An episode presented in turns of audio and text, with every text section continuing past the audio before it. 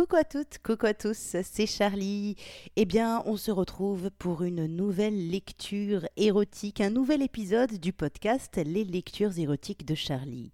Alors, cette semaine, qu'est-ce que je vous lis cette semaine? Eh bien, je vais vous lire un extrait d'un livre qui s'appelle Abri d'urgence, qui est écrit par Théo Cosma et qui est publié, euh, qui est même, je dirais même mieux, auto-publié sur Amazon. Vous avez tous les liens pour vous offrir ce livre sur le site de Théo Cosma. Son site, c'est plume interdite.com. Abri d'urgence, ça parle de quoi? Ça parle d'une adolescente, euh, une adolescente qui a plutôt les moyens. Et euh, vous savez, c'est cette jeunesse dorée qui cherche à tout prix euh, les extrémités, la perversion pour se sentir vivante.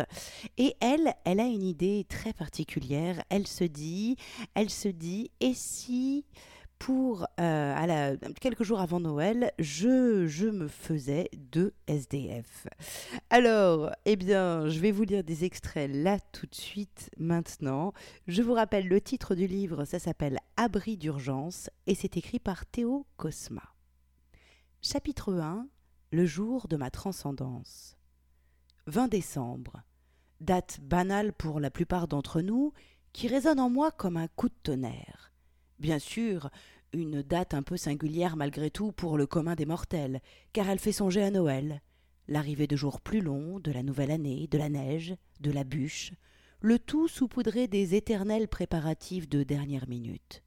Pour les mouflés, le vin, c'est un nouveau chocolat à prendre dans le calendrier de l'Avent, signe de quatre nuits restantes avant les cadeaux. Seulement pour vous, le vin du premier mois d'hiver ressemble beaucoup au 19 ou au 22. Pas pour moi. Pour moi, cette date est unique et le restera à jamais. C'est celle sur laquelle j'ai tablé toutes mes relations futures, qui m'a aidé à voir la valeur réelle d'un ami, d'une promesse, d'un geste, d'un petit copain. Ceux qui me connaissent diraient que c'est lié à mon anniversaire et à ma phobie du gros bonhomme rouge. Il est vrai que je suis du 23 et que Santa Claus m'a toujours effrayé. Bedonnant, d'une voix trop grave et d'une barbe en coton bon marché, il arrivait chaque année avec ses gros sabots, sans s'essuyer les pieds sur le paillasson, apportait rarement les cadeaux que je voulais, et en plus il fallait faire mine d'être contente. Je me suis toujours demandé ce qu'on pouvait bien lui trouver à celui-là, et pourquoi les pupilles des autres enfants pétillaient autant à son apparition. On aurait dû me le dire que c'était le voisin déguisé. Il m'aurait tout de suite paru plus sympathique et je n'aurais rien dit aux autres enfants. Plus grande, je n'en avais plus peur. D'abord parce que j'étais moins impressionnable, ensuite parce que je savais qu'il n'existait pas. Je ne l'aimais pas plus pour autant. Même je le détestais, pour peu qu'on puisse haïr un être imaginaire. Mon souci avec lui, c'est qu'il représente les fêtes de fin d'année. Et j'ai toujours trouvé ces fêtes horriblement tristes. Faire la fête sans raison, ça oui, j'aime bien. Danser, chanter sans trop se saouler pour pouvoir ressentir des choses sous la couette avec le garçon d'un soir, trinquer, danser de nouveau, se coucher à pas d'heure. Mais le temps de Noël, ça, c'est une autre affaire. Le protocole, la course aux cadeaux, ma mère qui stresse, mon père qui s'agace, des familles qui s'y réunissent joyeusement sans s'inquiéter du voisin de palier qui dîne seul. Ça m'a toujours foutu le cafard. Ça ne m'étonne vraiment pas que cette période marque un pic de suicide et de dépression. J'en parle rarement. En ces temps de sourires imposés, débattre là-dessus me fait passer pour une vieille ronchon, même auprès des meilleures copines. Si encore je voyais autre chose que des guirlandes et des lumières clignotantes, ça pourrait aller. Seulement Noël est partout. À la télé, dans le métro, les magasins, jusque dans notre boîte aux lettres, sans compter que le sujet est sur toutes les lèvres. Aujourd'hui pourtant je dois dire que la période teinte autrement en mon cœur. Pourquoi? C'est ce que je suis venue vous conter. Pour bien comprendre, il faut situer quelle fille j'étais, moi, Agathe, il y a trois ans, soit peu avant le jour J. À peine plus de quarante-huit heures me séparaient alors de ma majorité, mais dans ma tête je l'étais déjà depuis un moment. Plus par conviction que par maturité, reconnaissons-le. Depuis quelque temps déjà, lorsqu'on me demandait mon âge, je me grandissais de douze mois. Physiquement, j'avais tout de la petite minette parfaite, sans le moindre bouton ni gramme de trop. Mon esprit était celui d'une gamine. On dit parfois que les enfants de riches deviennent moins vite matures que les autres. Je ne contredis pas. Mon cas confirmait. Fille unique, mes parents ne sont pas millionnaires mais cadres, ce qui donne toutefois de très confortables revenus. Je n'avais pas encore la vingtaine et l'atmosphère bourgeoise de mon milieu, familial, scolaire, amical, avait fini par déteindre sur toute ma personne. L'enfant plutôt intelligente et curieuse que j'étais autrefois avait laissé place à une ado hautaine, croyant tout savoir sur tout. C'est la période, pourrait-on dire. Seulement, chez les enfants de riches, cette période est particulièrement longue et intense. C'est là notre premier gros défaut. Le second, c'est que nous avons une tendance assez naturelle à la dépravation. Ça fait cliché d'asséner cela, pourtant c'est la vérité. Plus l'or est en barre, moins on est sage. Me concernant pour les smicards, j'étais une millionnaire. Mais parmi mes copines friquées, j'étais quasiment une smicarde. Peut-être cela m'avait-il épargné bien des bêtises. En fait, le riche s'ennuie. C'est aussi simple que cela. Dans cette société matérialiste, on cherche à accumuler, à posséder le nouveau gadget à la mode, le dernier cri de l'électronique, le vêtement improbable. Dans le monde d'aujourd'hui, celui qui possède n'a plus d'effort à faire. Qu'on l'adule ou qu'on le jalouse, on considère qu'il a réussi. Pour lui, la vie n'est pas faite d'envie, car tout lui est apporté sur un plateau. Certains en profitent pour s'élever par l'esprit, mais la plupart se cherchent sans cesse de nouveaux défis inutiles. C'est là que la perversion montre le bout de ses cornes. Le piment, la fantaisie, les sensations fortes sont autant de prétextes. Ceux qui ne sont pas de notre milieu seraient surpris de voir à quel point chez nous on sait parfaitement se passer de morale. Les histoires que j'ai entendues des copines, il y aurait de quoi faire une saga. Sexe entre cousins, partouze, inceste, coucherie par intérêt, défloraison ultra juvénile, j'en passe et des bien pires. Je n'oserais pas parler de tout. Il m'arrive moi-même d'être choqué par certains souvenirs contés par l'une ou l'autre. Oui, je sais, Certains disent ça des riches sans les connaître. Tout cela fait très fantasme de vieux célibataires, ou alors on dirait des scénarios de films porno. Qui puis-je? La réalité est la réalité. De très nombreux riches sont des pervers finis, que ce soit chez les jeunes ou les vieux. Elia, ma meilleure amie, était carrément un cas d'école. Ce fut elle qui me donna l'idée de ce qui devait suivre. Elia et moi, on a grandi dans le même quartier. On a même fait certaines classes ensemble. Au départ, chacune avait sa personnalité propre. Et puis, au fil des ans, on se mit à s'habiller comme les autres, penser comme les autres, et faire comme les autres. Sur ce point, dire qu'Elia était délurée tient de l'euphémisme, et du jour où elle découvrit le sexe, elle n'eut de cesse de rechercher les extrêmes. Vers ses dix-huit ans, il ne se passait plus une semaine sans qu'elle ne me raconte un de ses nouveaux délires se faire attraper par un inconnu dans les toilettes d'une boîte, se balader en petite tenue la nuit dans un quartier malfamé, coucher pour de l'argent dont elle n'avait nullement besoin, se taper un homme de l'âge de son grand-père. Il y avait vraiment des fois où elle me faisait peur. Sans ça, le sexe est triste, me disait-elle souvent pour me faire la leçon. L'humain a une mécanique sexuelle super pauvre. Une baise est une baise, une sodo c'est une sodo, une pipe c'est une pipe. Et quoi? Si tu la joues classique, au bout d'une nuit, t'as déjà tout fait, tout vécu. Si on veut vraiment s'amuser, faut varier à fond les situations, renchérissait-elle. De mon côté, comme toutes les petites idiotes de mon âge, je suivais plus ou moins le mouvement. Il fallait bien avoir aussi quelques anecdotes à raconter lors des soirées entre filles, au moins pour ne pas passer pour une cruche. On en faisait régulièrement depuis notre enfance, la soirée pyjama ayant depuis laissé place à la soirée nuisette et string, et les sujets n'étant évidemment plus les mêmes. Quand on était petite, on parlait de cul comme on aurait parlé d'un pays étranger dans lequel on n'aurait jamais mis les pieds. Désormais, on se racontait nos histoires torrides. Vraiment, rien qu'à nous entendre, il y avait de quoi faire rougir presque n'importe quel garçon. Des souvenirs, j'en inventais certains pas trop souvent car Elia s'en apercevait toujours et me le faisait remarquer discrètement, ce qui me vexait. Alors dans la vie, je me contentais de laisser la jante masculine me tourner autour, et à l'occasion de permettre à l'un ou l'autre de me faire plus ou moins ce qu'il souhaitait. Ce que l'homme souhaitait n'était d'ailleurs pas bien compliqué à deviner, et c'était grosso modo le même déroulement à chaque fois. Ça ne me déplaisait pas pour autant. Paradoxalement, coucher régulièrement et avec différents partenaires ne faisait pas de vous une experte, et ma sexualité, euh, tout comme celle des copines, se pratiquait somme toute assez pauvrement.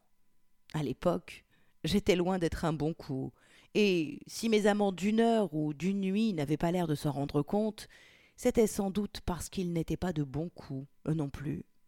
À moins que certains s'en soient aperçus et n'en aient rien dit par politesse? Non.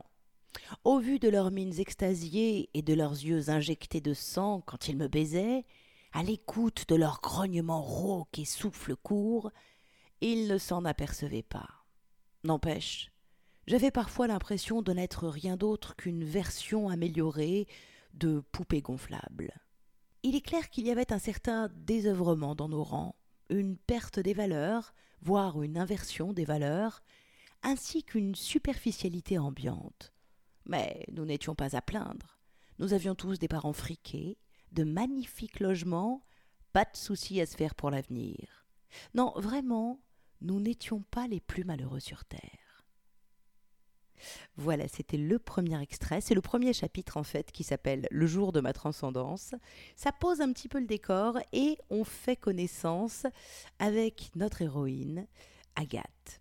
Donc, euh, chapitre 2, je vais pas tout vous lire. Donc, chapitre 2, en fait, elle explique comment, euh, gamine, il y a des sans-abri qui sont venus s'installer dans son quartier et qu'elle a commencé à sympathiser. Et puis, à un moment donné, on est dans un quartier où il y a de l'argent, le clochard fait peur et c'est pas tant qu'on s'apitoie sur lui, c'est que ça fait désordre et qu'il faut surtout pas s'en approcher, sait-on jamais, des fois que ce soit contagieux.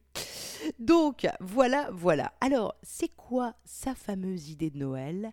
On va le découvrir tout de suite, extrait du troisième chapitre de Abri d'urgence, écrit par Théo Cosma. Ce fut le 20 décembre que l'idée surgit. Cela me vint au réveil, sans raison apparente. J'avais envie de cela tout simplement, et ce serait pour ce soir. Cela tombait un week-end, et les parents s'étaient absentés jusqu'à demain soir pour un énième voyage d'affaires j'avais décidé d'offrir un cadeau à Jarod et Benny. Passant les voir, je leur demandais si cela leur disait de fêter Noël avant l'heure. Ils ne surent trop quoi répondre. J'expliquai alors que j'aimerais les inviter pour la nuit, histoire de faire la fête, de boire et de manger, et en plus, j'avais préparé un cadeau rien que pour eux. Ils s'attendaient sans doute à tout sauf à une telle invitation dont ils ignoraient d'ailleurs encore le sens. Mais quand on est à la rue, on ne pose pas plus de questions que cela. Ils acceptèrent, et je leur donnai rendez-vous.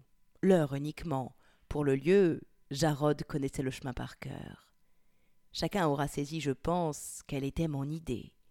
À ce moment précis, il faut comprendre qu'en moi, la perversion l'emportait largement sur la compassion. Je mettais cela en place dans l'objectif de passer un moment extrême, crade, dans le genre de ceux décrits par Elia. Moi, la petite jeune fille toute proprette, sous les griffes de deux pouilleux hirsutes. Voilà ce qui me plaisait. Si, et je m'y voyais déjà. Ça n'allait sans doute être pas bien long, mais intense, et je m'excitais toute seule à imaginer ce que ce serait. Un sexe palavé m'entrerait dans la bouche, par lequel je sentirais un goût d'urine. Des mains froides et sales parcourraient mon corps, me salissant chaque parcelle de peau. Il me ferait prendre des postures de chienne en me tringlant et m'insultant, la bave aux lèvres. Peut-être même me ferait-il crier de douleur en signant leur forfait dans l'endroit le moins confortable. Ma peau contre la leur, pour peu qu'ils prennent la peine de se dévêtir, rendrait mon corps poisseux à cause de leur sueur, et ils poseraient sur moi toutes les mille et une odeurs de caniveau dont ils étaient imprégnés. Ils seraient sans doute si impatients de se satisfaire en moi qu'ils se disputeraient mon corps, et, ne parvenant à s'entendre, m'attraperaient à deux, par où ils le pourraient, sans même faire vraiment la différence entre un orifice et un autre. J'aurais l'impression de sentir leur puce s'établir en mon pubis et mon cuir chevelu. Leur souffle rauque emplirait l'espace sonore et olfactif de la pièce. Toute une nuit durant, il pourrait se venger de cette bourgeoisie impudente et impudique qui les méprisait à longueur d'année. Ce serait violent, voire barbare, autant que délicieux. J'espérais juste qu'il ne m'esquinterait pas trop pour le retour de papa et maman. Bien qu'un brin apeuré, j'en jubilais d'avance, réjoui à l'idée que tous ces actes odieux m'enlèveraient le peu d'innocence qui me restait.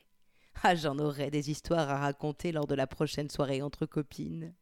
On allait enfin comprendre que je n'étais plus une petite fille, que je ne m'en laissais pas compter et que je pouvais même faire concurrence à Elia, laquelle en serait sûrement jalouse. Oui, c'était ce qu'on aurait pu trouver en mon esprit à ce moment-là. Ça bataillait cependant, et mon humanité tentait de se révolter contre de telles pensées. Fais-le pour eux, Agathe. Ne cherche pas à te pervertir, tu n'as rien à y gagner. Fais-le pour leur faire un petit cadeau dans leur malheur. Fais-le pour amoindrir leur souffrance et leur offrir quelques instants de bonheur. Ne le fais pas pour toi, ne le fais pas dans l'idée de te salir. Tu y perdrais ton âme mais j'étais bien peu à l'écoute de cette petite voix intérieure, trop occupée à fantasmer sur ce qui allait m'arriver. Dans ma tête, les images étaient si folles et s'enchaînaient à un tel rythme que j'espérais ne pas être déçu. Eh bien voilà, vous connaissez maintenant quel est le plan que fomente Agathe. Dernier petit extrait, je vais vous le faire court, et vous allez voir que les préjugés, les préjugés, c'est monstrueux, hein, mais les apparences sont souvent trompeuses, et c'est pas parce qu'on colle une image sur quelqu'un qu'il va forcément répondre à nos attentes. Donc je saute plein de chapitres, et on arrive au cœur de l'action. On attaque le septième chapitre du livre Abri d'urgence, écrit par Théo Cosma. La porte était restée ouverte. Le vieil homme était-il en colère, tétanisé ou bien trop ivre? Sans lui, ce moment ne serait pas réussi, et mon cadeau n'en serait qu'une moitié. Heureusement, je m'en faisais pour rien. Quelques instants plus tard, j'eus la joie d'entendre de lourds pas franchir à leur tour ces escaliers qui nous séparaient. Béni entra, ne sachant trop que faire, mais sans déplaisir face à cette belle vue, sans surprise non plus, ma respiration haletante lui ayant déjà sans doute fait deviner d'en bas que ma promesse d'être à eux serait tenue jusqu'au bout de la nuit. Il s'assit près de nous, l'œil toujours plus attendri qu'excité, bien que son excitation commençait enfin à se voir. Quant à Jarod, il était tant accaparé par mes formes que je ne sais même pas s'il s'était aperçu de la présence de son ami. Ses mains écartèrent mes cuisses, sorte de signal, somme toute attentionné, pour me prévenir que son infiltration était imminente. Son majeur plongea et ressortit tout humide. Oui, Jarod avait eu l'élégance de relever la température avant de s'aventurer renonçant ainsi au désir sauvage de jouer à la brute et de me faire mal.